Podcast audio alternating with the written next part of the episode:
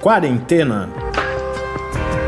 Resumo diário de notícias, pesquisas e as principais orientações sobre a Covid-19.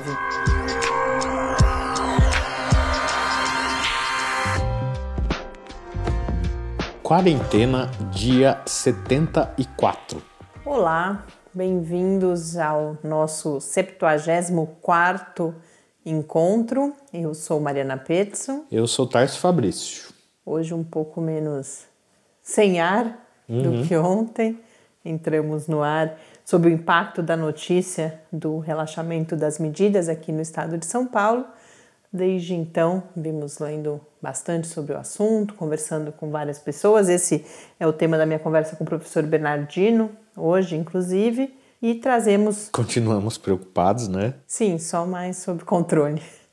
E trazemos também, aproveitando o, o assunto, algumas começam a sair mais pesquisas sobre os impactos das chamadas medidas não farmacológicas de contenção, que são fundamentalmente as medidas relacionadas ao distanciamento físico, também a todo cuidado com a higiene pessoal. Então, falamos sobre isso também, sobre os impactos do fumo nos quadros de Covid-19 e uma dica de uma pesquisa muito interessante que está sendo realizada que busca associar a inteligência artificial e a análise de áudio das nossas vozes para o diagnóstico precoce da possibilidade de agravamento dos quadros de Covid-19.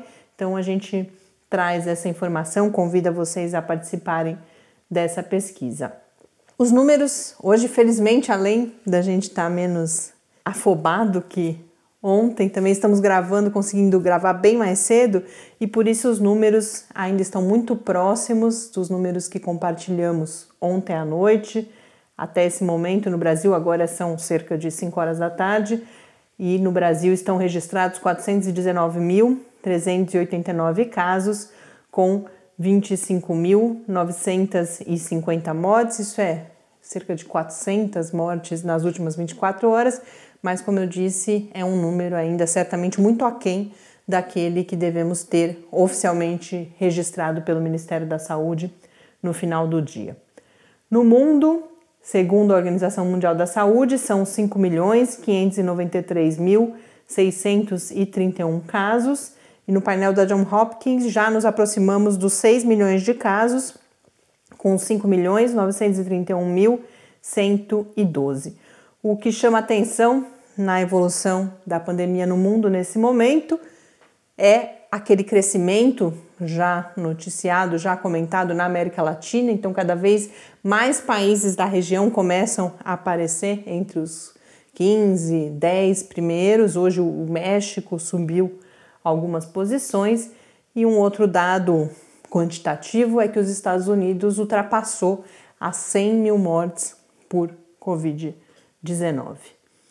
Aqui no Brasil, a Fiocruz continua realizando aquele acompanhamento sobre o qual já falamos algumas vezes dos registros de síndrome respiratória aguda grave, que pode ser causada por alguns patógenos, dentre eles, então, desde a gripe comum, a influenza, até o SARS-CoV-2, o projeto chamado de Infogripe, e os números continuam bastante acima daqueles que seriam esperados. Do que é uma média, né, histórica. É, a média histórica somada aos casos confirmados de Covid, mas esse aumento ainda é maior do que isso, que indica que ainda não entramos, é mais um indicador de que ainda não entramos na fase de desaceleração da pandemia. Então, os dados, por exemplo, de 17 a 23 de maio, é a, o que eles chamam de semana epidemiológica, né? A cada semana eles divulgam novos dados. Hoje foi noticiado esse resultado, com destaque então a um crescimento que continua acelerado nas regiões centro-oeste e sul. O crescimento continua em todas as regiões, mas há algum indício de desaceleração na região sudeste e na região nordeste. Mas em todos os casos não significa diminuição no número de casos, e sim uma taxa de crescimento que tem um ritmo um pouco mais lento, mas ainda é cedo para falar, inclusive, em desaceleração. Que no Brasil, Tarso tem notícias de outros estados também, antes da gente detalhar um pouco, trazer um pouco mais de informações sobre a previsão de relaxamento aqui em São Paulo. A primeira notícia vem de Salvador. É, a taxa de ocupação de leitos em Salvador ela recuou, mas o sistema deve saturar já na próxima semana. A ocupação desses leitos baixou de 88% para 76%, mas essa baixa ela se dá pela inauguração de novos leitos. Então não é que os casos diminuíram, é que mais leitos entraram em funcionamento no sistema. Leitos de UTI, imagina. Leitos né? de UTI e leitos gerais, inclusive aqueles leitos para pacientes menos graves, né, mas que necessitam de internação também. E então na próxima semana a previsão é que eles batam aí nesse teto de ocupação total do sistema da cidade. Salvador é uma cidade que vinha no limite, que é 80%, se eu não me engano, de ocupação, do que é considerado momento para implantação do lockdown, cria novos leitos, reduz essa porcentagem, mas ainda um quadro limítrofe que demanda acompanhamento, atenção e medidas para tentar evitar esse colapso. É, e vale lembrar que Salvador estava como estratégia de manter alguns bairros ah, em é, lockdown, outros isso. abertos, isso ia se revezando também. Então a gente precisa ficar de olho aí nessa situação. No outro extremo, em Porto Alegre, a gente vem tendo reabertura, mas parece que não está dando muito certo. Por outro aspecto, que não que a gente destaca aqui normalmente, né? Uhum, é 93,8% dos bares, restaurantes e lanchonetes que reabriram os seus salões na região metropolitana de Porto Alegre têm movimento que não cobre os gastos dessa operação. É importante reabrir salão é quando o, o restaurante abre para receber as pessoas é, e oferecer o seu serviço ali. A pessoa vai jantar ali. Não para retirada, mesas, não que é o que foi mantido, né? Para delivery e tal. Esse levantamento foi feito pelo Sindicato de Hospedagem e Alimentação de Porto Alegre e região.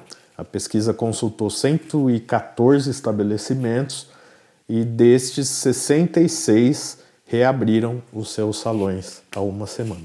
E uma última nota muito curiosa, uma inovação da Ford. É a Ford Motors, em parceria com a Universidade de Ohio, desenvolveu um sistema para desinfecção do novo coronavírus no interior dos veículos. Esse sistema consiste em um equipamento que aquece o interior dos carros a 66 graus centígrados e mantém essa temperatura por 15 minutos. É, ele só funciona quando ninguém está no interior do veículo. Eu estava pensando, né? eu não queria estar tá dentro desse carro. Tem sensores que permitem que ele saiba né, se o carro está vazio ou não. E ele só permite a abertura do veículo após o ciclo é, desses 15 minutos ser encerrado. Os pesquisadores e engenheiros envolvidos aí afirmaram que o sistema foi capaz de eliminar 99% dos vírus presentes nas superfícies do veículo. Bom, e falando então, em, a gente falou de Porto Alegre, falando de relaxamento, hoje há já novas informações circulando sobre essa previsão de alguma abertura a partir da próxima segunda-feira aqui no estado de São Paulo e uma lista grande que eu pude verificar hoje de exigências para aqueles setores em que poderá haver reabertura, mas diante de várias condições, inclusive de lotação e principalmente de cuidados a serem tomados. Então, eu vou apenas reproduzir aqui, relatar algumas dessas medidas, há muitas outras, para que as pessoas aos poucos vão tendo mais clareza do que está sendo previsto, mas ao menos em mim a lista causa a sensação de regras feitas para não serem cumpridas. E eu acho que à medida que eu for falando aqui, isso vai ficar mais claro. Alguns grupos de medidas, o primeiro deles, medidas de distanciamento físico, portanto, que seja garantida a distância de ao menos um metro e meio entre todas as pessoas, por exemplo, presentes dentro de uma loja, no caso em que há reabertura do comércio que está prevista, ou num restaurante, num bar, poucas regiões entram já nessa fase de reabertura de bares, restaurantes, lanchonetes, por exemplo, a região aqui em que estamos, a região de São Carlos, então precisará ser guardada essa distância de um metro e meio entre as pessoas. Que as áreas de fluxo sejam demarcadas com sinalizações e também aquelas marcações de filas para garantia desse distanciamento e para que sejam evitadas aglomerações. Nos casos em que o distanciamento não é possível, que sejam instaladas barreiras físicas, como por exemplo, e aqui quem dá o exemplo sou eu, não, não é nada que esteja na lista, mas nos supermercados a gente tem visto no caixa aquelas barreiras de acrílico, ou que seja feito o uso de equipamentos de proteção individual, os EPIs. E segue a recomendação de que em todos os casos possíveis seja adotado o teletrabalho, o trabalho em casa, especialmente para as atividades administrativas e para aquelas pessoas inseridas nos grupos de risco. E que as atividades, e principalmente reuniões, sejam realizadas virtualmente. Então, é uma reabertura, mas a gente vê essa indicação de que para as atividades em que isso é possível, seja mantido o trabalho remoto. Um outro conjunto são as medidas de higiene pessoal, então a obrigatoriedade do uso de máscaras por todas as pessoas, funcionários e clientes, nos casos em que há a presença de clientes, a disponibilização de álcool, que máquinas de cartão sejam envelopadas com filme plástico e higienizadas a cada uso. E um, um que me chamou a atenção, que bebedouros sejam lacrados. Então, tudo que é de uso coletivo, né? As copas, refeitórios, há medidas pensadas para que não haja esse uso comum de utensílios. Nos ambientes, o reforço da limpeza, da higienização, que as lixeiras não sejam aquelas em que a gente precisa encostar, e isso eu trago para mostrar o nível de detalhe que a gente precisa pensar, como o risco está presente em uma variedade de situações que as portas e janelas sejam mantidas abertas, o que nesse momento de queda de temperatura é um complicador. A gente falava isso que o frio torna mais difícil ou torna mais comum a aglomeração e que os ambientes estejam mal ventilados para evitar justamente a queda da temperatura. Ah, inclusive é algo a se pensar, por exemplo, para a arquitetura das grandes cidades, né? Porque a gente tem aqueles grandes prédios que nem abrir a janela abre. É, é verdade, os prédios a temperatura é controlada é. por uhum. ar-condicionado, por sistemas centrais. É, e o uso do ar-condicionado é desencorajado. Sim, Essa sim. é uma outra medida uh, prevista aqui. Uma série de medidas de comunicação, cartazes, conscientização das pessoas. E aí, relativo ao monitoramento da saúde, é obrigatório que se meça a temperatura de clientes e funcionários na entrada dos estabelecimentos. E aí a gente começa a ver, antes já havia medidas muito difíceis de serem implantadas em curto prazo, especialmente por aqueles negócios menores. E quando a gente pensa em medir temperatura, como que será medida essa temperatura? A gente tem aqueles aparelhos que são à distância, que são os recomendados, senão você vai estar promovendo o contato para medir a temperatura, mas isso está disponível? Vai poder ser adquirido. E também um outro que me chamou muita atenção nesse item, que haja apoio e acompanhamento psicológico a funcionários e seus familiares. A gente sabe que isso não é nada trivial, não que não seja importante, não é uma crítica às medidas previstas. As medidas previstas são todas muito pertinentes. E eu estou relatando só uma parte delas, a gente tem muito mais listadas lá. O que torna uma coisa que muito difícil de ser de fato concretizada. E há depois uma série de medidas mais específicas por tipo de ambiente. Então, se é escritório, se é loja.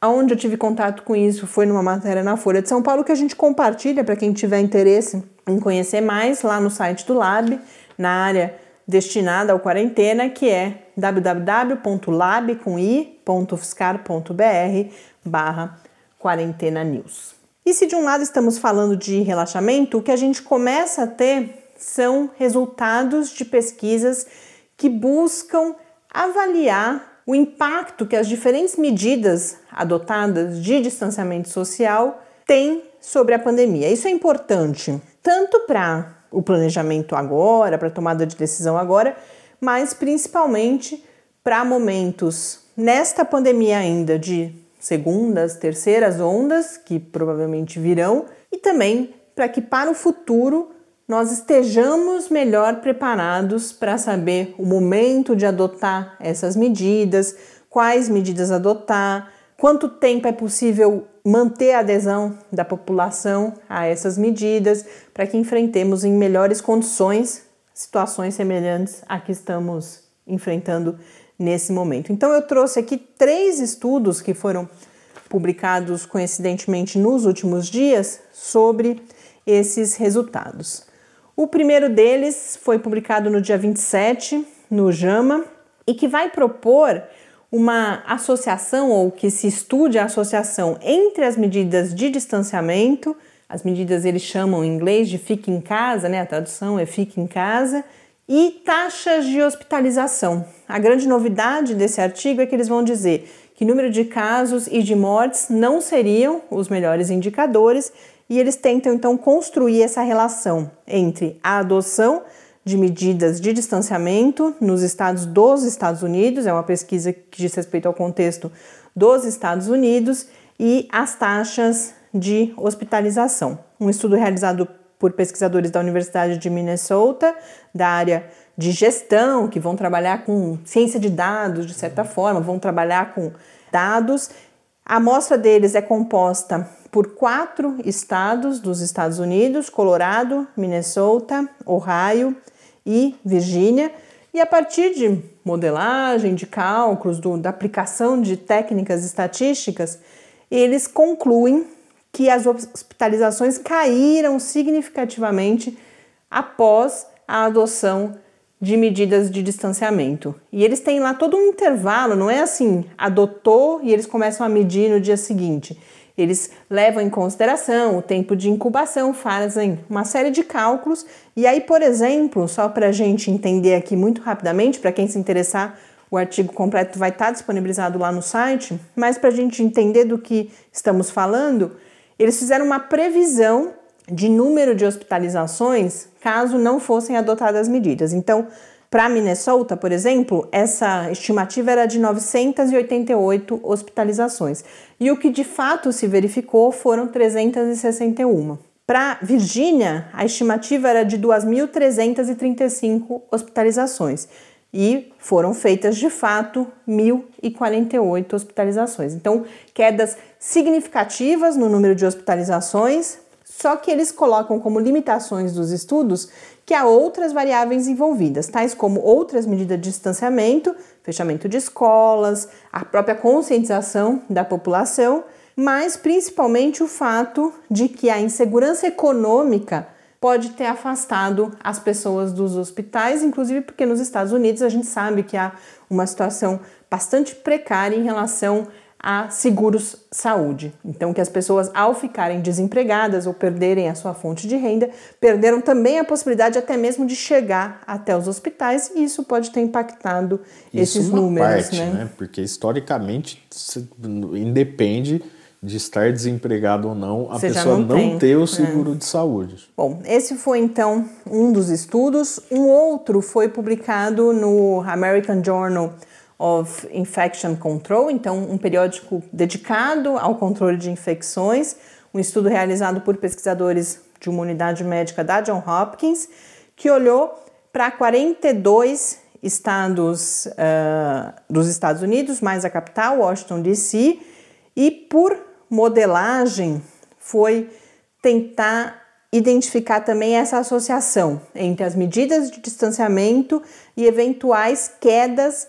na taxa de infecção comunitária. A situação antes do distanciamento era de 12% mais casos por dia, o que significava que os casos estavam dobrando a cada cinco ou seis dias, e após o distanciamento chegaram em 5% mais casos por dia, ou seja, dobrando em 14 dias. Então a gente dobrou praticamente até um pouco mais o tempo para chegar ao dobro do número de casos. Então, mais um indicativo de um impacto grande. O que eles colocam como possível variável não considerada é o aumento na testagem, mas concluem afirmando categoricamente que este é um aprendizado importante para o futuro e nesse caso eles têm uma plataforma onde eles continuam atualizando esses dados. Então outros pesquisadores que porventura queiram dar uma olhada, ver como que essa tendência seguiu, os dados estão disponíveis no endereço disponibilizado na matéria. E o terceiro estudo é um preprint ainda, nesse caso de pesquisadores do Reino Unido. Eles olham para bases de dados sobre as políticas de distanciamento adotadas em vários países do mundo. É uma base de dados da Escola de Governo Blavatnik, que é no Reino Unido, que tem essas informações de quais políticas foram adotadas e quando para 151 países, 11 políticas para 151 países. Eles cruzam isso com os dados de casos, mortes na plataforma da John Hopkins. E o que eles vão concluir é que a introdução precoce de medidas de informação pública, ou seja, de conscientização, de informação sobre como se prevenir, de restrições a viagens internacionais e fechamento dos locais de trabalho são fundamentais para a contenção da transmissão. Então, de todas as políticas estudadas, o que eles chegaram a resultados mais significativos no sentido estatístico é de que a introdução precoce de medidas voltadas ao trabalho, portanto, remoto, a restrição de mobilidade entre países e principalmente, ou não principalmente, mas junto com isso, fluxos de informação transparentes, rápidos e coerentes com a população, que isso tem uma importância muito grande e vão recomendar assim a manutenção dessas medidas nos cenários em que ainda é preciso controlar a pandemia. Então, a gente vê uma certa convergência, embora, é claro, há muito conhecimento ainda para ser produzido, mas a gente vê uma convergência de resultados mostrando a importância do distanciamento, o papel do distanciamento na contenção da pandemia. E aí, considerando o anúncio ontem, eu, embora a gente tenha falado recentemente com o professor Bernardino sobre se haveria evidência já, que ponto da pandemia estaríamos, resolvemos atualizar, porque é tudo de fato bastante dinâmico nesse momento, embora algumas tendências sejam previsíveis para um tempo um pouco mais longo.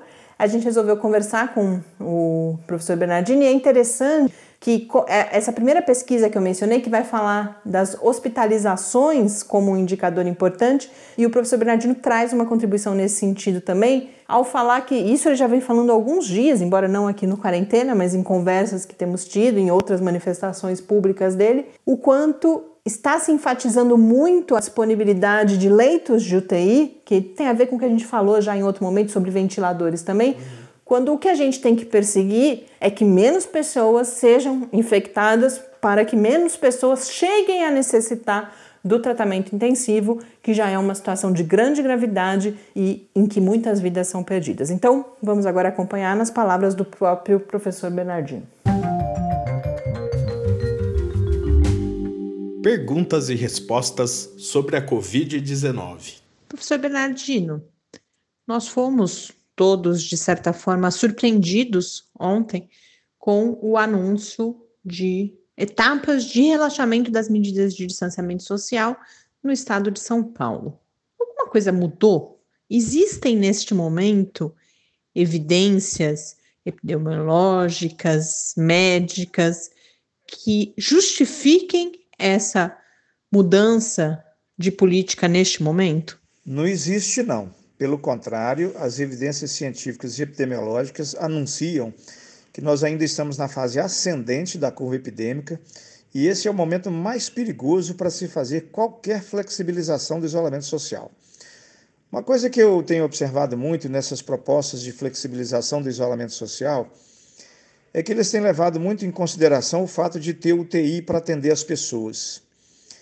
Ora, mas se eu tenho UTI para atender as pessoas e por isso eu flexibilizo, sabendo que a flexibilização poderá aumentar a incidência de casos graves, significa que eu estou admitindo que as pessoas podem ir para a UTI.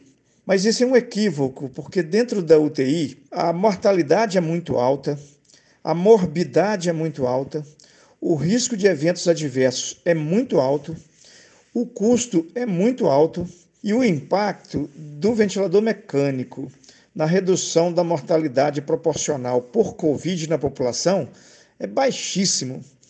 Então, veja bem, se eu imaginar que a minha meta é aceitar que as pessoas possam ir para UTI, eu acho que ela é uma meta muito ruim. A nossa meta tem que ser o seguinte, de que as pessoas não precisem de UTI.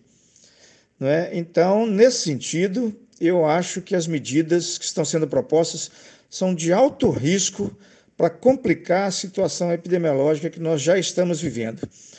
Existem vários exemplos em outras cidades do estado de São Paulo, fora do estado de São Paulo e fora do país, de que todas as vezes que tentaram flexibilizar as medidas de isolamento social com a curva epidêmica em ascensão, não deu certo. Tiveram que voltar atrás e a situação piorou muito. Portanto, ainda do ponto de vista epidemiológico e científico, é um momento muito precoce para começar a fazer qualquer tipo de flexibilização de isolamento social. Obrigada, professor Bernardino. Até amanhã.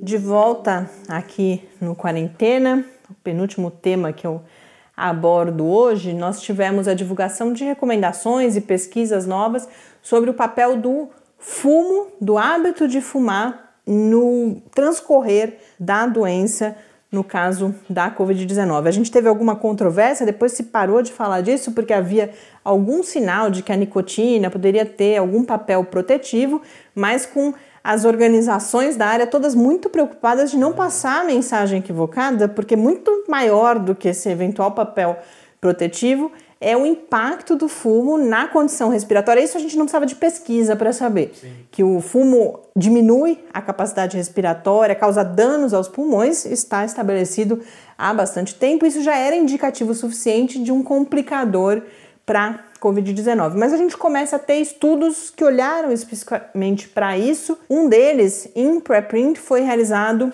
pelo Imperial College London, que não faz só modelagem, tem outras áreas em que ele atua, o King's College de Londres também, e a Zoe Global, que é uma companhia, imagino que do aplicativo usado nessa pesquisa, porque essa pesquisa é uma daquelas que parte de dados desses aplicativos em que os usuários reportam os seus sintomas, que são tecnologias que estão sendo pensadas como um complemento à atividade de rastreamento, inclusive de oferta de algum, alguma assessoria ali, algum atendimento em saúde.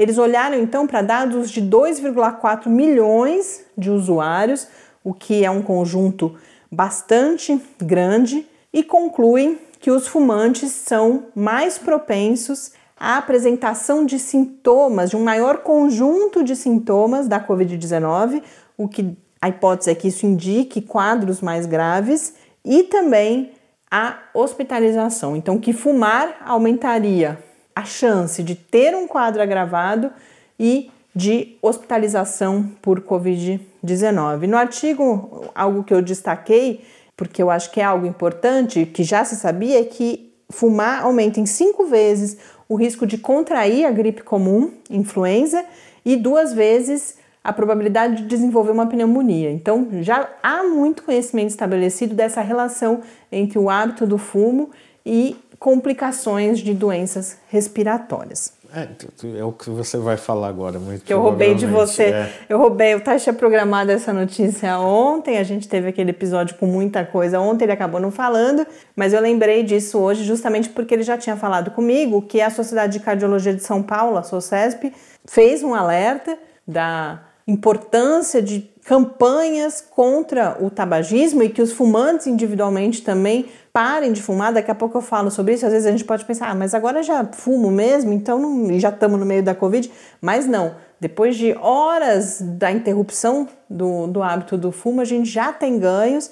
Então, a SOCESP faz essa campanha, inclusive porque no próximo domingo é o Dia Mundial Sem Tabaco. Inclusive, por isso começam a aparecer essas informações, já que se avalia que é estratégico, inclusive, mostrar mais esse dano que o fumo causa ao organismo. E a Organização Mundial da Saúde também lançou um perguntas e respostas sobre a relação entre tabaco e Covid. Tem ali umas 10 questões em que eu destaco, por exemplo, em relação a se aumenta a chance de contaminação, eles falam que não há estudos conclusivos sobre isso, mas chama atenção para uma coisa que é meio óbvia, que levar o cigarro à boca é levar a mão à boca também, então, e você vai estar sem máscara necessariamente. Então, nesse momento, você já está aumentando, o próprio cigarro já pode estar contaminado, porque ele está ali no maço, aberto eventualmente, então o cigarro já pode estar contaminado.